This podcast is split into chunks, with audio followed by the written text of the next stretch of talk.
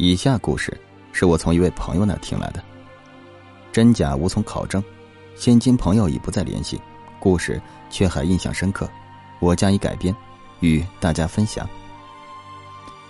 说是温州郊区一个叫贾村的地方，村口有家小饭店，名为宝强铺子，老板是当地人，姓王，人称老王。外人肯定奇怪，好好一家饭店，有砖有瓦的。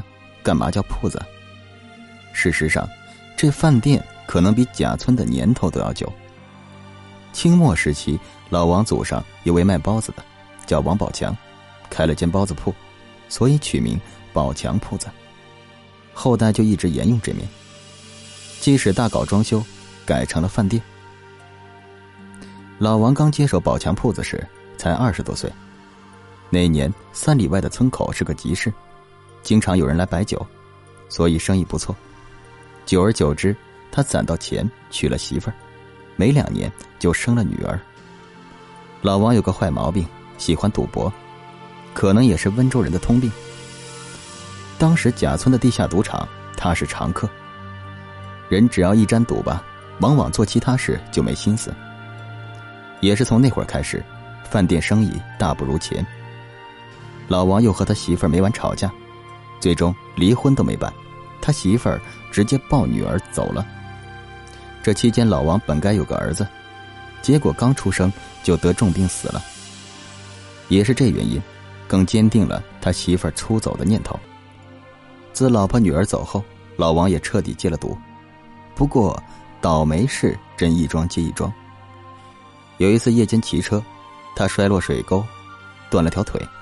从那开始，他拄着拐杖。人也变得苍老很多。再后来，村口及时撤了，贾村人渐渐减少。宝强铺子生意越做越差，所幸跟前有条大路，时而来些货车司机吃口便饭，才让老王勉强为生。老王常说自己是苦命，当时状况正应验了这句话。故事真正诡异的地方，要从零八年。一个冬天的夜里说起，那是十二月中旬，临近冬至，天气寒冷，风呼呼狂啸，吹得宝强铺子门前装水的铁桶当当作响。和往常一样，老王见快到九点，就收拾收拾，准备关门。此时店里厨师和丫头早已回家，只剩老王自己。忽然，从外来了一个男人，长得高高瘦瘦。穿了件土里土气的黑色棉衣，进店一坐，说要看菜单。打烊了，不做生意了。老王直言，那人似乎充耳不闻，继续坐着说：“菜得新鲜的，饭得热的，筷子碗洗干净。”老王心想，这人是不是耳朵不好啊？都说了打烊了，你上别家吧。老王替他开门，那人依旧纹丝不动。今天晚了，我不做夜宵。老王说的是实话。一般而言，饭店一过七点就基本没生意了。老王也是由于住在店里，否则不会磨蹭到现在。我这笔单子够你赚的。那人冷冰冰的回应。老王哭笑不得，心想：你就一个人能吃多少？还大胆子。要不，我给你弄碗蛋炒饭。老王记得厨房里还有半碗剩饭，本来准备当夜宵的，现在没辙。大冬天的，人还饿着肚子，这样赶走是不怎么地道。老王拄起拐杖，刚要进厨房，那人就说：“蛋炒饭不行，得来点像样的，菜单给我看看。”那人见老王腿脚不方便，索性自己拿了菜单，然后用笔勾了半天，再递给老王。炒韭菜、拍黄瓜、凤爪、蒸鱼、糖醋排骨、麻辣豆腐、木耳炒肉，一见菜单上勾出这么多道菜，老王惊呆了。这哪是一人的份啊？这是满满一桌的菜啊！等等，我有人来，这些菜啊，你给我弄两桌，再温几壶热酒，盛点米饭。老王终于明白，原来是要来一群人喝酒吃饭，整整两桌菜，倒确实是笔大单。虽然辛苦，但这生意真可以做，啊，呃，大概多少人？老王瞬间提起精神，嗯，十几个吧。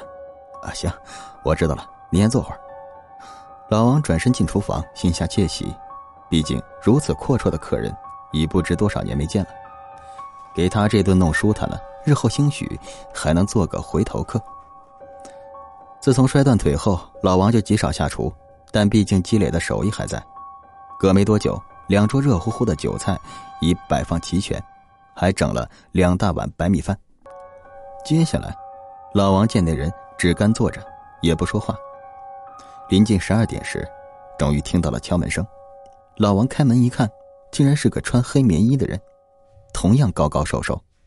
乍一看还以为两人是双胞胎。外边都下雪了，冷得很，总共十七个都来了。老王一听，估算着两大碗饭应该不够吃，于是再进厨房想替他们多煮点面条。可当老王端了大碗面出来时，他见到生平最令他惊奇的一幕，他瞬间懵了。眼前除了那两人正稳稳当当坐着喝酒外，两桌上的所有饭菜均被一扫而空，吃个精光。为何老王一眼就知道是吃的呢？因为那些黄鱼、排骨、鸭腿，只剔剩了骨头。问题是面前才两人，其他人还没到，就煮碗面的功夫，菜饭居然吃得干干净净，这可能吗？老板，结账，给我算算多少钱。先前那人站起身准备走。呃，这十几个人。来了没啊？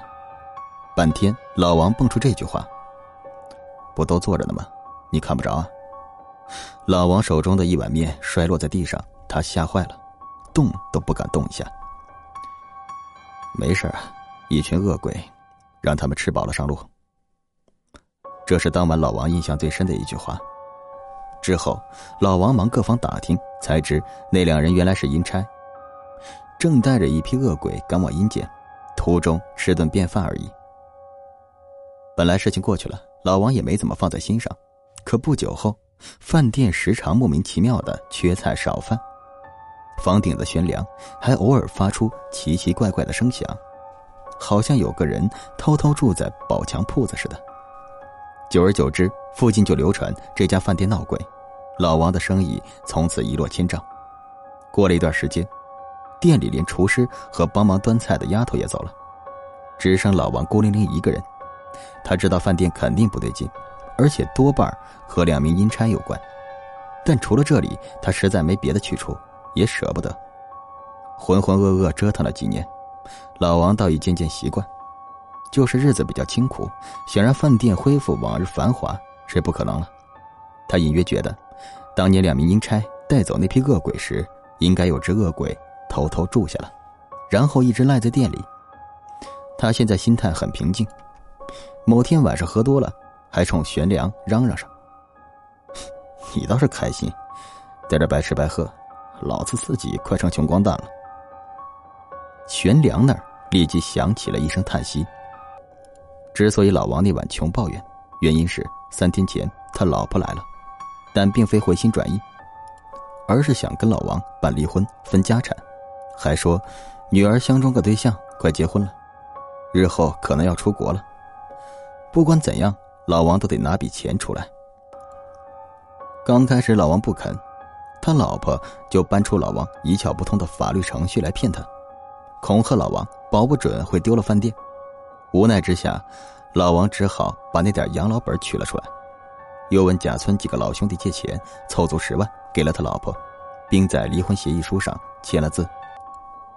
他老婆临走时，老王最后提了个要求，说想见见女儿，还问女儿结婚能不能去。他老婆只回了两个字：“再说。”结果，老王直到踏进棺材，都没有再见女儿一面。又隔大约两年，老王看着却像过了十年，老去太多，已经是个小老头子。突然一天，贾村老王一位朋友前来。说给老王找到个人，兴许能帮他。找到的人是名道士，据说有驱鬼的能力，也是正巧途经贾村时被老王朋友撞见了。老王朋友一直惦记老王的事儿，情知老王被那恶鬼搅得心累，这次是降服那恶鬼的好机会。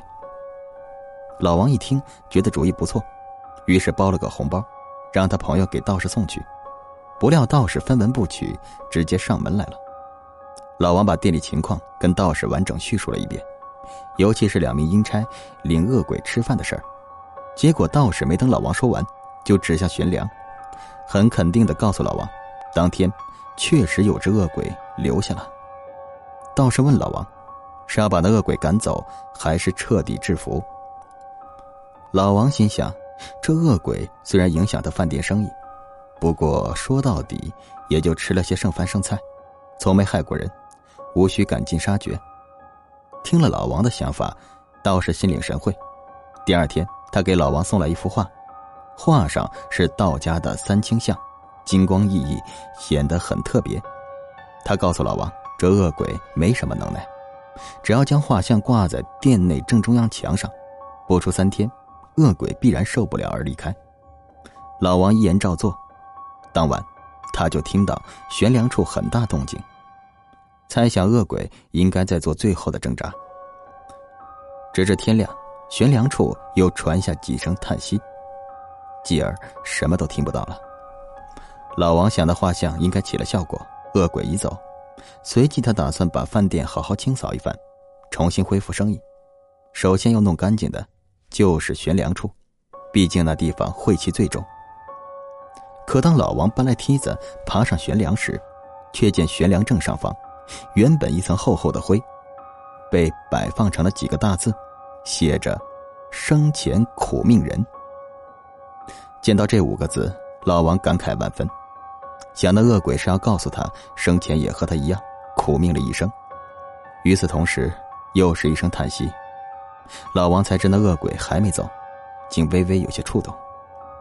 他感念自己活了大半辈子，年已花甲，身边莫说亲人，连个说话的人都没有，却和这恶鬼作伴了多年。不自禁间，他眼中竟泛起了泪花。接着，他二话不说，走下梯子，便把那幅画给撕了。后来，过路人经常看到，一个白发老头坐在这家名为“宝强铺子”的饭店门前，手里捧壶茶，口中絮絮叨叨，不知在跟谁说话。可惜没过几年，老王就去世了，宝强铺子也关了。老王刚去世那会儿。人们偶尔还能听到这闹鬼的饭店里传出一点声响，但很快再也没有了任何动静。好了，以上就是我要为你讲的故事，再见。